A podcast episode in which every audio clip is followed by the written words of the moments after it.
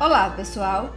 Hoje o podcast Escritoras Paraenses se despede do ano de 2020 e também da escritora Eneida de Moraes. A partir de janeiro de 2021, estaremos com novas programações, novas séries, nova escritora, novas abordagens, novas histórias. Continue nos acompanhando em 2021 e conheça outras produções literárias do estado do Pará. Para a despedida de hoje, vamos trazer O Banho da Felicidade, apresentado por Eneida de Moraes. Na crônica Banho de Cheiro, Eneida nos apresenta uma tradição de sua infância, que era o banho de cheiro ou o banho da felicidade. Tradicionalmente, tomado na noite do dia 23 de junho, véspera de São João. Não estamos em véspera de São João, é claro, mas estamos finalizando um ano que não foi fácil para ninguém. Então, vamos observar a receita deste banho que Eneida nos traz e, quem sabe, com ele conseguiremos abrir as portas da aventura para o ano que vai chegar. Vamos lá?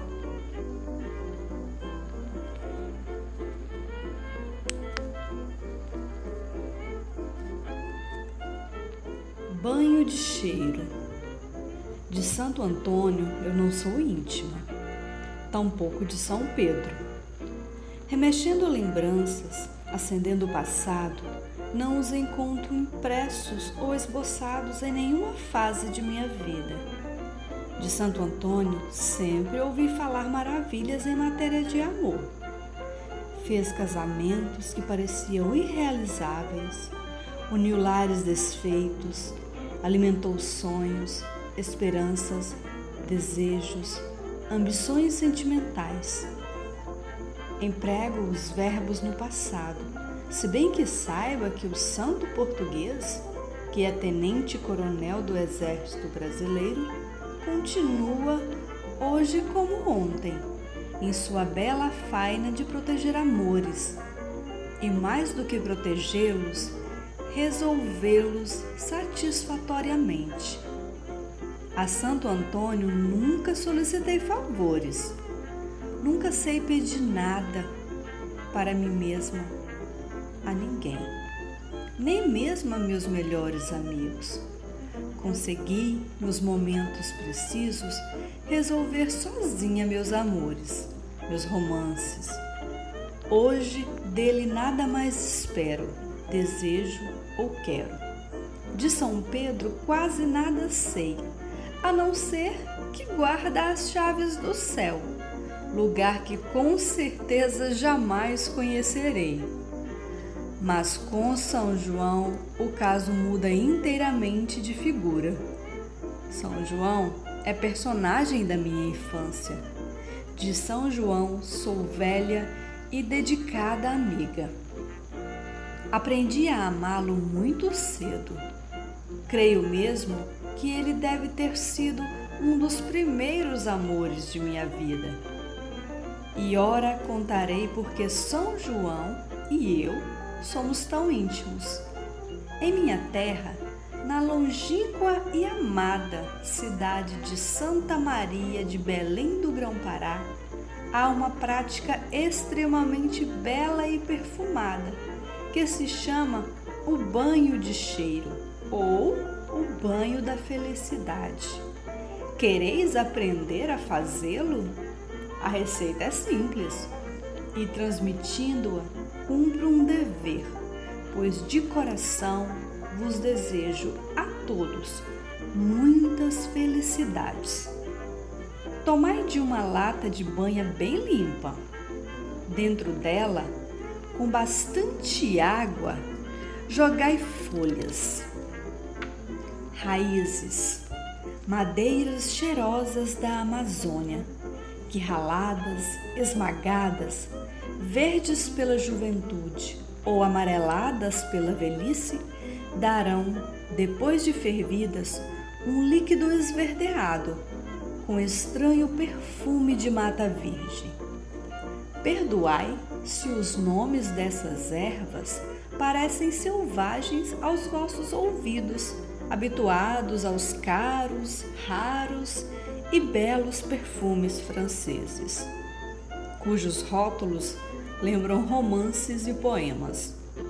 Nossos aromas primitivos, agrestes, são frutos da floresta e com eles, naturalmente, nossos avós índios também se perfumavam, se não recendiam aquele odor.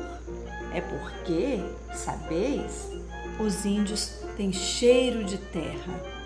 Eis as plantas necessárias ao banho da felicidade: caatinga de mulata, manjerona, bergamota, pataqueira, priprioca, cipó-caatinga, arruda, cipoíra, baunilha, só uma fava e corrente. Deixai ferver e ferver muito. Depois, ao depois, deixai esfriar e está pronto o vosso banho de São João, que deve ser tomado à meia-noite de 23 de junho, para abrir as portas de todas as venturas. São João ajudará. Manhã cedo, no meu tempo de menina, perdoai se gosto tanto de ressuscitar o meu passado. Nas vésperas de São João, a cidade amanhecia festiva, com a correria de homens carregando à cabeça tabuleiros cheios das ervas da felicidade. Seus pregões embalavam as mangueiras que arborizavam as praças e ruas da Belém de meu tempo. Cheiro cheiroso. A pronúncia local? Cheiro cheiroso. Eram muitos, muitos. Janelas e portas se abriam em todas as casas quem deixava de comprar seu banho para aquela noite? Nos fogões e nas fogueiras, as mesmas que iriam iluminar a noite do santo, a grande lata fervendo. São João ia chegar, encontrando nossos corpos perfumados, prontos nossos corações para a felicidade. No cabelo das curibocas, jasmins e maços de patchouli recendiam. Na casa de meu pai, meninos, brincávamos com balões, soltávamos estrelinhas em pontas de varas para não queimarmos as roupas, lançávamos para o ar as pistolas. Havia muito mais, e isto dizendo, Estou a vê-la agora mesmo, sentada num trecho do mercado, sobre um banquinho, tão cheirosa na sua roupa cerzida, muito limpa, muito limpa. O cabelo em coque e dentro dele um ramo de jasmins bogaris. Ah, os jasmins bogaris da minha terra tão escandalosamente perfumados que, se muito usados, podem até provocar vertigens. Foi o que me contou, aconselhando, cuidado, a preta Marcolina. Mas quero falar é de outra, a do banquinho, e a seus pés um mundo de plantas, raízes, favas, ervas de vários feitios, cheiros, formas. Chamava-se Sabá e foi uma das pessoas mais estimadas de minha mocidade. Contava-me histórias maravilhosas do mundo vegetal, histórias que depois dela não mais encontrei em nenhum livro, em nenhum pedaço de minha vida. Sabá vendendo banhos miraculosos no mercado. Sabá evitando desgraças, abençoando com ervas os amores, fortalecendo com plantas lares quase arruinados.